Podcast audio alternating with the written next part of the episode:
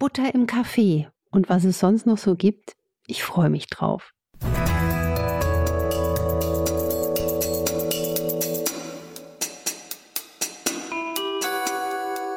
Dr. Anne Fleck, Gesundheit und Ernährung mit Brigitte Leben.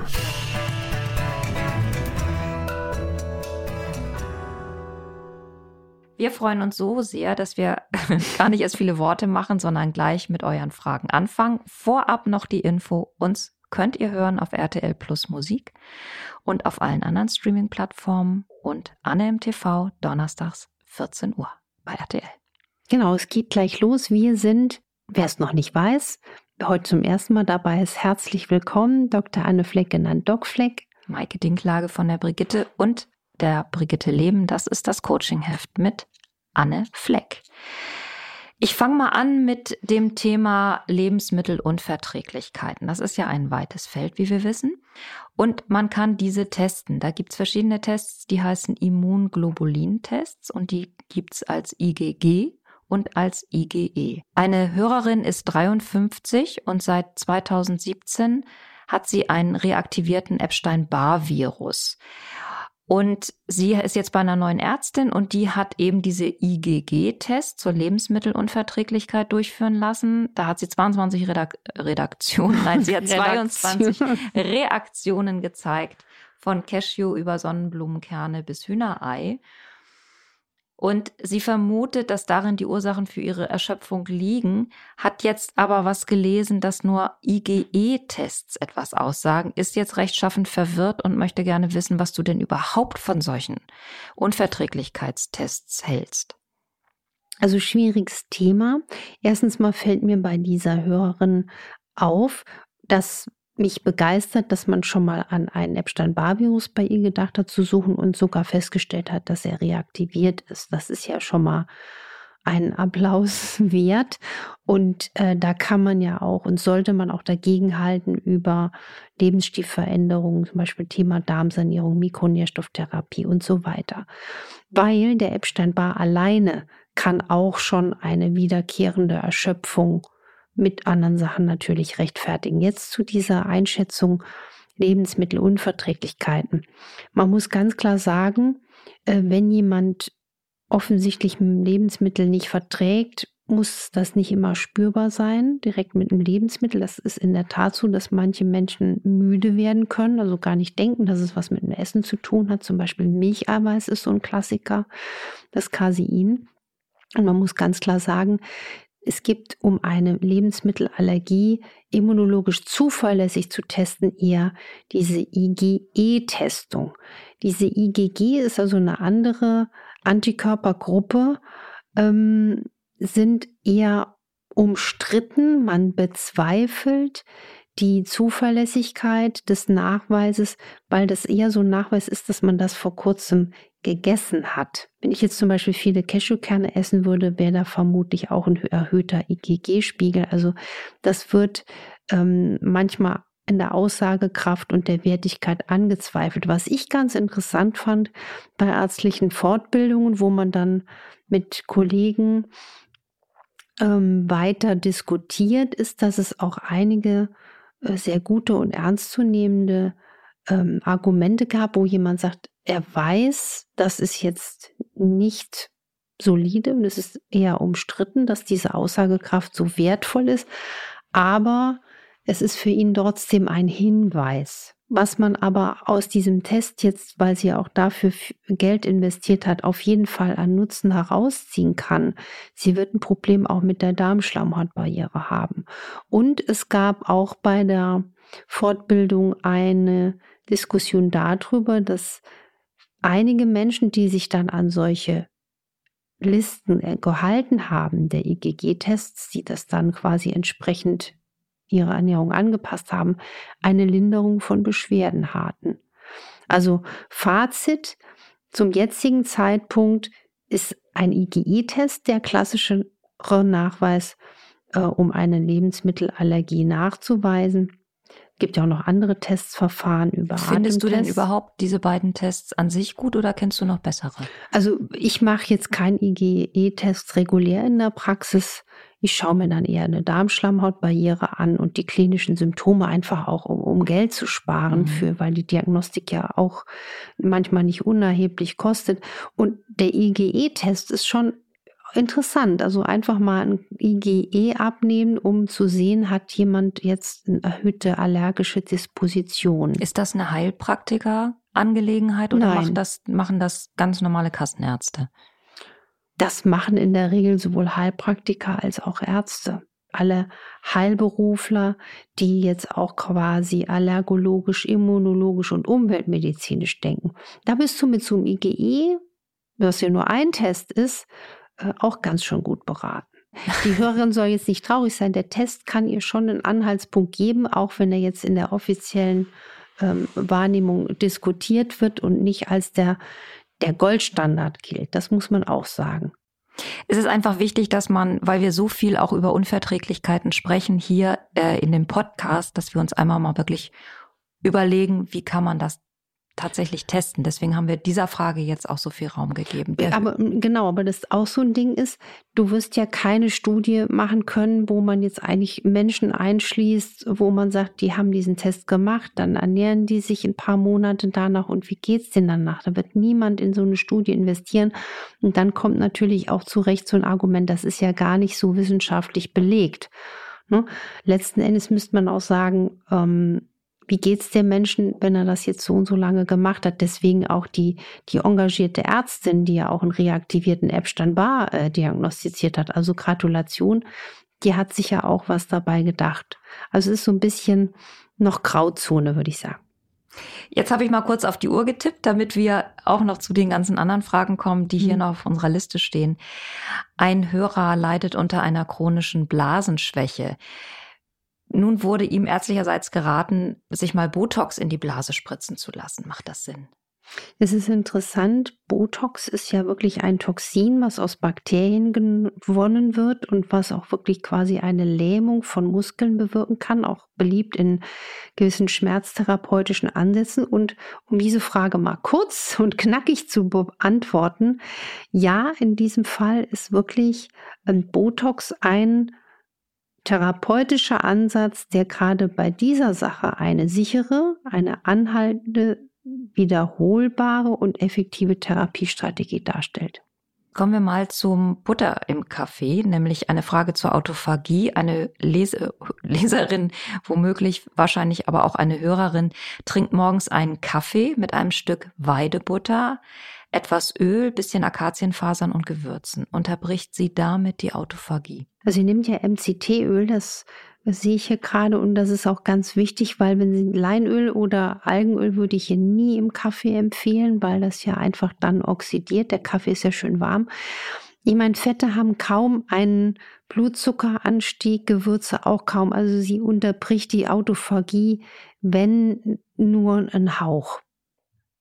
Eine Hörerin nimmt Nährstoffgranulat und Flohsamenschalen. Zu beiden soll man viel trinken.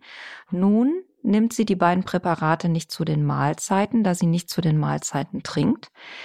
Wenn, also sie fragt jetzt, wenn ich sie zwischen den Mahlzeiten nehme, ist das für den Darm Arbeit wie bei einer Mahlzeit? Es ist auch Arbeit für den Darm, klar, weil Ballaststoffe machen Arbeit, aber es ist natürlich nicht vergleichbar wie bei einer vollen Mahlzeit, ja. Meine Schwester beginnt diese Woche ihre Chemotherapie. Ist es richtig, in dieser Zeit auf die Einnahme von Glutamin, Omega-3, Fischöl und Antioxidantien zu verzichten? Und ist auch Zurückhaltung bei fettem Seefisch geboten? Also hier muss man sagen, dass sich da wohl gerade etwas ändert. Früher hat man das ganz klar gesagt, nicht kombinieren mit Chemotherapeutika Heute weiß man, dass die Kombination von Chemotherapeutika wie Zytostatika und zeitgleicher Gabe von ähm, Omega-3-Therapien sogar die therapeutischen Ergebnisse verbessern könnte und auch die Lebensqualität. Bei Antioxidantien ist es so, äh, auch dass man dann den, die Sorge hatte, dass das ähm, quasi unter Umständen dann auch ähm, ungünstig auf den Verlauf auswirkt, da gibt's widersprüchliche Meinungen. Ich finde, wenn man den Schritt der Chemotherapie geht, dann ähm, bekommen auch bei mir die Patienten eine Empfehlung auch zur Omega-3-Therapie, aber man sollte den Körper dann nicht noch mit sehr vielen anderen Einflüssen an den Tagen gerade der Chemotherapie äh, belasten. Übrigens gibt es ja fantastische Studien, die gezeigt haben, dass man dann auch an diesen, äh, dass man das mit Fasten begleiten kann. Unter Umständen sehr erfolgreich. Tatsächlich über welchen Zeitraum hinweg denn? Das würde ich individuell abstimmen, je nachdem, wie es jemandem auch geht. Ne? Aber das äh, war interessant zu sehen, weil der Körper dann eben nicht noch abgelenkt ist durch zum Beispiel zu viele andere Dinge, die er bewältigen muss. Könnte mir natürlich vorstellen, dass wenn man zusätzlich zu einer Chemotherapie noch fastet, noch mehr Energie schwindet. Also dass man dann eigentlich nur noch ja liegt. Nee, also deswegen, das kann man jetzt hier nicht so pauschal mm. rüber, äh, rüberreichen. Da muss man ganz individuell und vorsichtig arbeiten. Ne? Also, aber das war interessant. Frage zu Omega-3-Fettsäuren. Wie erkenne ich denn, dass ein Öl jetzt also aus der Flasche oder auch in diesen kleinen Kapseln oxidiert ist? Nur am ranzigen Geschmack oder ähm, kann das auch normal schmecken und trotzdem nicht mehr gut sein? Oh, jetzt kommen die Spitzfindigen, das ja. ist süß. Ja, ähm, also wenn es ranzig und bitter schmeckt, dann ist die Oxidation schon offenkundig. Also wenn man eine Kapsel mal aufschneidet, dran, dran suckelt oder auch ein bitteres, ranziges Öl, das würde ich auch nicht meinem Hund geben. Ne? Damit kann man sein Boot einschmieren. Ähm, es ist aber leider so, dass auch Öle, wenn sie relativ frisch gepresst sind, aber nicht geschützt gepresst werden, also unter Ausschluss von Lichthitze Sauerstoff, also patentiert Omega Safe, dass sie vermutlich einen kleinen Knacks schon haben, der sich dann in Wochen fortsetzt, auch in einer dunklen Flasche.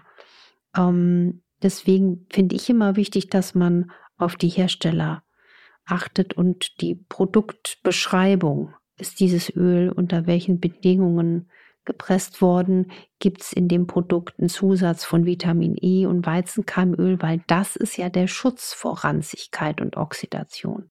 Wenn es jetzt oxidiert ist und ich merke es nicht, was hat das zur Folge? Ich glaube, das ist jetzt gar nicht nur äh, für das Thema Omega-3 und Substitution von Algenölen interessant. Das wird ganz oft passieren bei unseren Praktiken in der Küche.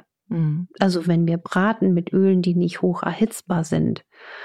Ähm, das ist, gilt auch für zum Beispiel, wenn wir Lebensmittel zubereiten und die dann ewig lange an der Luft stehen lassen, dann oxidieren ja auch selbst das Gemüse dann sollen wir jetzt nicht in Panik geraten, aber es ist eine Summation. Und zu viel Summation von Oxidation fördert eben Entzündung im Körper. Und was ja interessant ist, wenn wir immer diese Angst haben vor der ähm, LDL-Cholesterin-Fraktion. Da muss man auch sagen, es gibt ganz klar nur eine LDL-Cholesterinfraktion, die wirklich aggressiv, böse, terroristisch aktiv ist, ist das oxidierte LDL. Das oxidierte LDL ist das LDL, was den Plaque macht. Und da könnte man jetzt auch so um die Ecke denken. Warum oxidiert das LDL? Wahrscheinlich auch durch eine Überdosis an oxidativen Prozessen im Körper, die dann auch durch zum Beispiel wiederholte, sehr häufige tägliche Ernährungsfehler bedingt werden können. Übrigens gibt es ein schönes Kapitel, die Cholesterinlüge im Buch ran an das Fett. Also das ist nämlich mir ein Herzensanliegen, Ganz oft kommt noch immer Cholesterin und Angst und so sage ich, ja, aber wir müssen nochmal das oxidierte LDL bestimmen oder die Lipoproteine, die sind doch eigentlich die, die ganzen Taktgeber. Ich merke schon ein großes Thema. Und das Auch dazu können wir unbedingt Cholesterin wir mal, mal, wieder eine Folge machen. Ist oder ja alles Fette, notiert. Die Fette, ich merke eigentlich, ne, also das ran an das Fett, da sind ja auch die ganzen Fragen beantwortet. Neulich sagte auch ein Patient zu mir, dass er irgendwie so fast schon in die Tischkante beißen wollte. Er war bei einer Ernährungsberatung und dort hat man ihm erzählt, dass die gesättigten Fette böse sind. Ja, was willst du da noch sagen? Also für alle, die jetzt hier neu einsteigen, das ist alter, alter, alter Kaffee mit ranziger, ranziger, ranziger Butter. Ja. Ähm, kleine Frage, großes Thema. Mein Vater, 72, leidet seit circa einem Dreivierteljahr an einer leichten Demenz. Also sie merkt, da kommt was. Er verändert sich ein bisschen, wird vergesslicher. Kann man hier noch was tun und den Verlauf positiv beeinflussen? Unbedingt würde ich da alles in Bewegung setzen, ähm, was, was, was geht. Also die meisten werden ja viel zu selten erkannt dass es da losgeht. Ich finde es auch ganz wichtig, dass man als Angehöriger da auf sich achtet, weil es ist ja in Studien belegt, dass vor allen Dingen auch die Angehörige extrem leiden. Also der Krankenstand bei Angehörigen in der Demenzpflege ist wahnsinnig hoch. Und die Demenz ist aus meiner Erfahrung auch sehr oft eine, eine vaskuläre Demenz, also die Gesundheit unserer Gefäße definiert, ob und ne, wie die Demenz um die Ecke biegt. Übrigens dann auch gerade auf die letzte Frage zu sprechen zu kommen. Das hängt dann auch zusammen unter Umständen mit oxidativen Prozessen im Körper, mit äh, Cholesterin oxidiert ja oder nein. Und ich würde unbedingt die Konstellation im Körper versuchen zu beeinflussen, die eine Demenz weiter ankurbeln können. Also der Blutdruck muss normalisiert sein, damit die Gefäße gesünder werden. Das Cholesterin sollte normalisiert sein. Blick auf das LDL-Cholesterin und da das oxidierte LDL messen. Auch die Blutzuckersituation muss gemessen und ausgeglichen sein. Wir reden ja bei Demenz schon seit 2005, das muss man sich jetzt auch mal auf der Zunge zergehen lassen, fast seit 20 Jahren vom Diabetes Typ 3. Das heißt, die Demenz ist wahrscheinlich eine entzündliche Erkrankung. Und Diabetes ist quasi das Sprungbrett zur Demenz. Wenn wir uns jetzt vorstellen, wir haben in Deutschland 11 Millionen angeblich gerade Dunkelziffer hin und her. Wir müssen da dringend was machen. Und das wäre wichtig. Diese Faktoren und auch über die Ernährung, Stärkung der ähm, Darmgesundheit um, weil es gibt ja auch die Darm-Gehirn-Achse. Da wird ja gerade auch massiv geforscht. Um, Omega-3-Einnahme äh, ranzugehen und auch an eine ganz klassisch medizinische Anbindung, ob man durch den Einsatz von Antidementiva, also Medikamenten, den Verlauf beeinflussen kann und die Dramatik der Schnelligkeit rausnehmen kann. Auch hier bitte sich ärztlich anbinden. Ich esse morgens sehr gern Haferflocken, 25 Gramm, und Haferkleie, ein Esslöffel mit du, Mandelmilch. Du oder der Leser? Nee, ich äh, nicht. ich weiß es, weißt du so.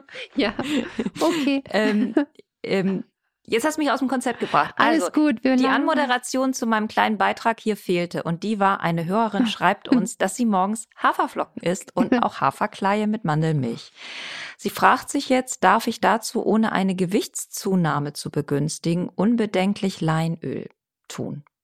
Nein. Erstens mal würde ich nie nur Leinöl verwenden, weil das haben wir auch schon glaube ich, mal gehabt und das steht im ran an das Fettbuch rauf und runter.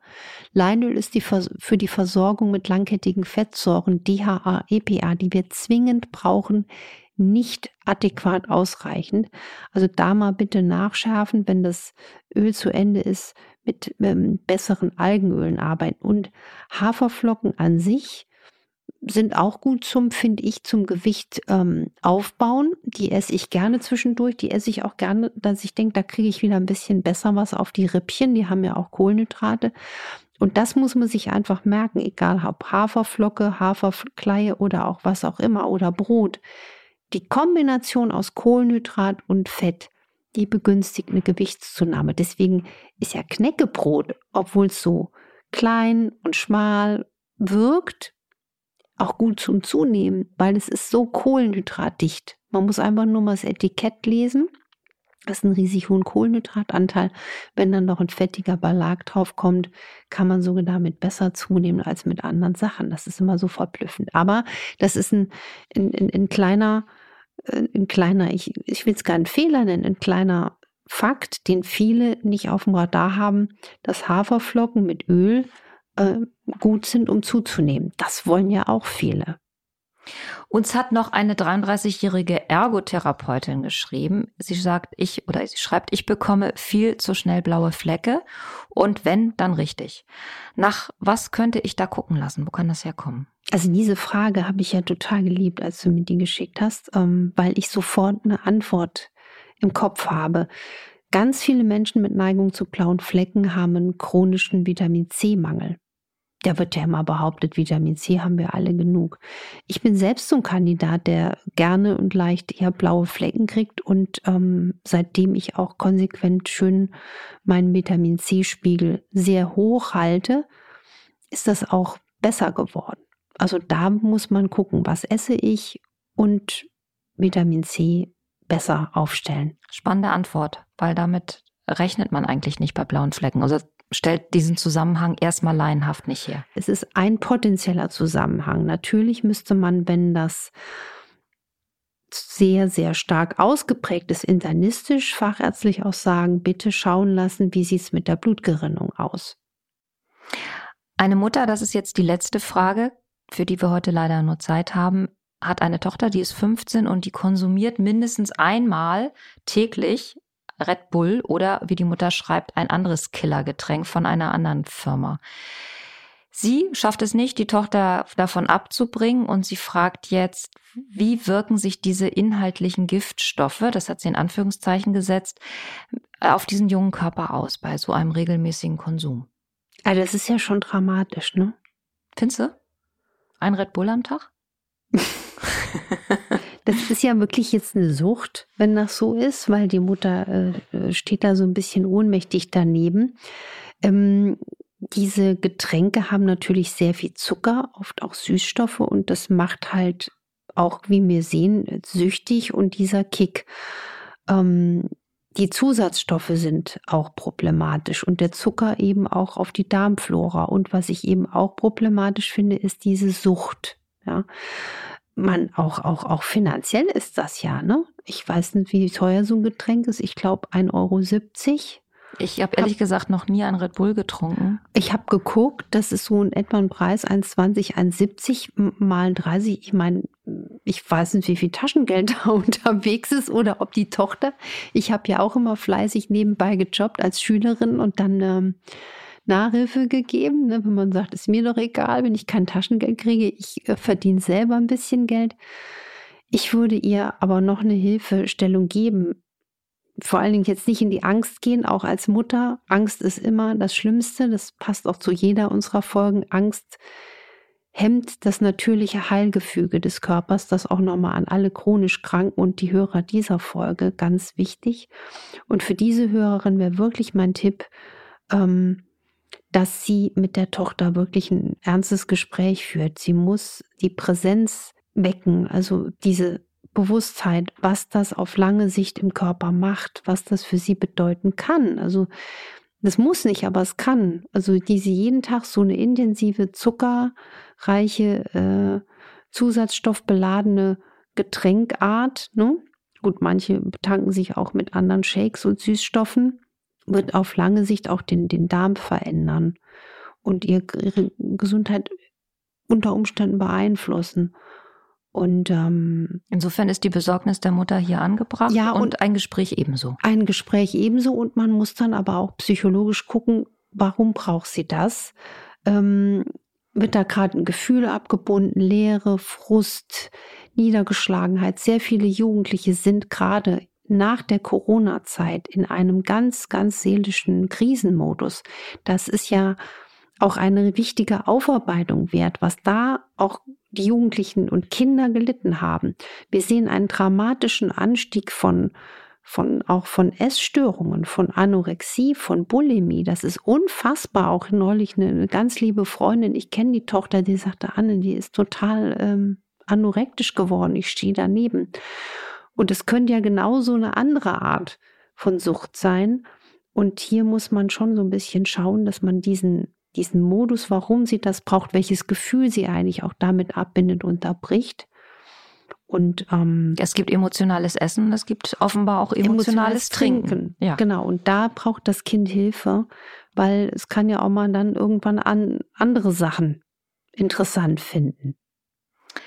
Wenn ihr Lust habt, auch mit euren Gedanken und Fragen an uns heranzutreten, gibt es dafür eine Mailadresse und die heißt infoline.brigitte.de. Nächste Woche geht's hier um die Haut und da stellen wir Fragen, finden Antworten und ihr seid wieder dabei, hoffe ich. Bis dahin. Bis dahin, wir freuen uns und macht was draus.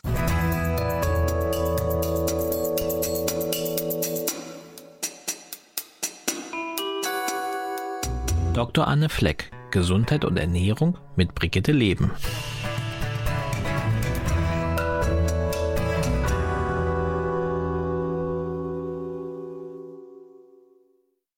Dieser Podcast ist eine Produktion der Audio Alliance.